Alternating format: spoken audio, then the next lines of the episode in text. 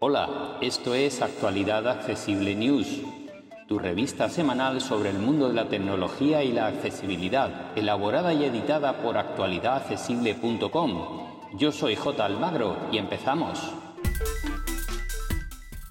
Hola, hola, hola, hola. Aquí estamos una semana más, hoy día 16 de febrero de 2024.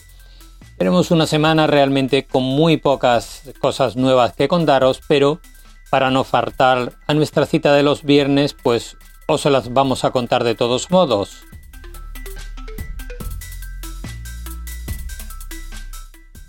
Está muy próxima la llegada del Mobile World Congress de Barcelona y será allí donde se presente el grueso de novedades de este primer trimestre del año, de este primer semestre. Aún así, eh, vamos con lo más interesante en cuanto a nuevos equipos presentados. Y en este caso viene de la mano de Oppo que ha presentado su A18. Es un terminal de gama baja. De hecho, su precio es muy de gama baja. Se pone a la venta por 139 euros.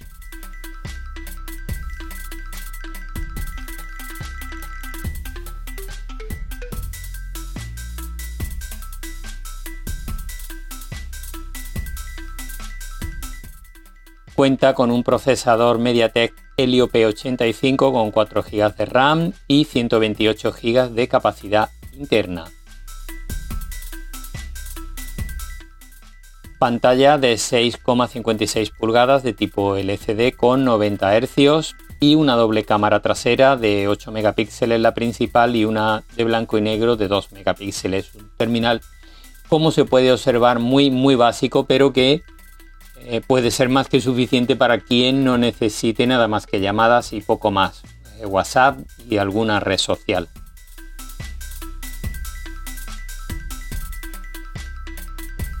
Y vamos ya directamente con las novedades de software de la semana. La primera viene de la mano de Apple y es que iTunes, tal como lo conocemos, va a desaparecer de los sistemas operativos de Windows. Así que acaban de lanzar en la tienda de aplicaciones aplicaciones independientes para iCloud o iCloud Device, que es para sincronizar dispositivos, em, iCloud Music, o sea, perdón, Apple Music, Apple Podcasts y todo lo que es y Apple Televisión, es decir, aplicaciones independientes para cada tipo de contenido.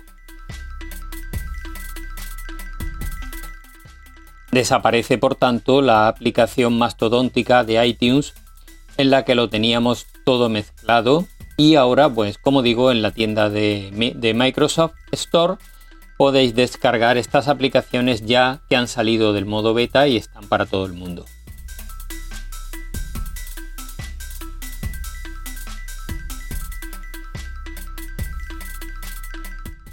También la Microsoft Store se renueva ahora incorpora nuevas secciones y mucha más claridad. Entre otras novedades, al pasar el cursor sobre una aplicación nos aparecerá el botón de instalarla sin tener que entrar en ella.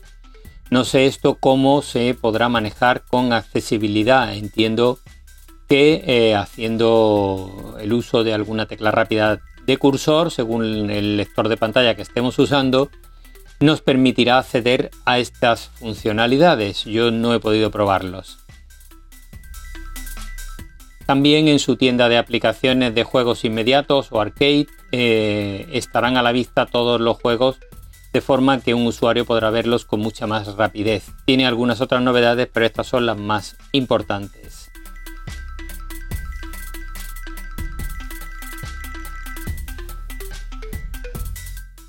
Otra novedad de redes sociales es, eh, en este caso, eh, Threads, la red de Meta que pretende emular a, Twitter o a X y que ahora incorpora lo que llaman temas candentes, en definitiva, los temas de los que se está hablando mayoritariamente en la red social para que estemos al día y podamos, si queremos, intervenir sobre ellos. Así que otra novedad que se incorpora, ya estaría bien que tuvieran disponible una aplicación para dispositivos mm, tipo tablet o iPad porque tenemos que utilizar la de iPhone en modo vertical y es bastante incómoda, sobre todo para las personas ciegas.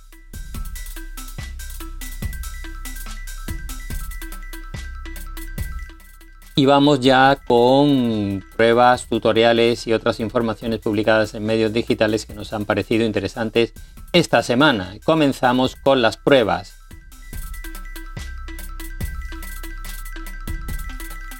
Comenzamos con cuatro pruebas de Sataka. Han probado el OnePlus 12 y han probado también la gama Samsung Galaxy S24, el S24 base, el, S24 más y el S24 Ultra. Los han probado los tres y podéis establecer una comparativa muy interesante de qué ofrece cada uno de ellos.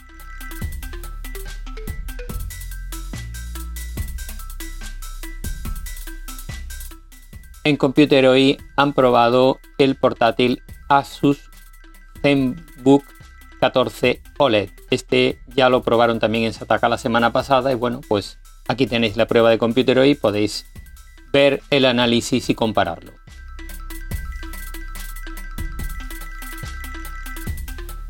Vamos ahora con tutoriales.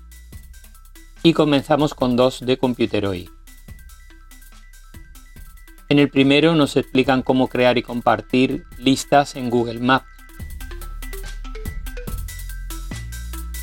Y en el segundo nos explican cómo crear un ID de Apple en 2024 y no morir en el intento, porque aunque parezca sencillo, si pretendemos hacerlo desde un dispositivo nuevo es fácil, pero si no es un poco farragoso.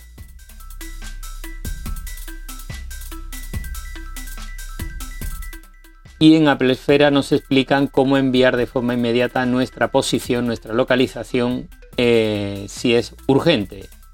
Hay varias formas de hacerlo. Vamos ahora con otros temas. Y comenzamos con dos artículos de Sataka.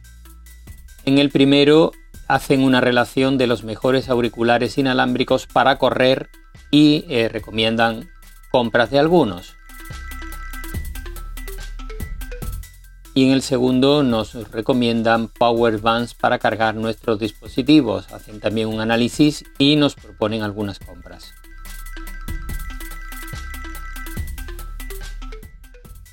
En Computer hoy nos cuentan su experiencia pasando de un móvil de gama media, con el que han estado tres años, a un móvil de gama alta, en este caso Android, eh, como es un Samsung Galaxy S24.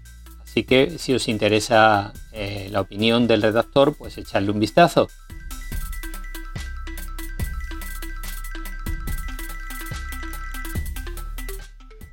Vamos a terminar esta semana y, aprovechamos para hablar un poquito sobre una entrevista que han hecho al CEO de OpenAI en la que valora qué está aportando la inteligencia artificial de GPT-4 en este momento o GPT-5 que saldrá próximamente, ¿no?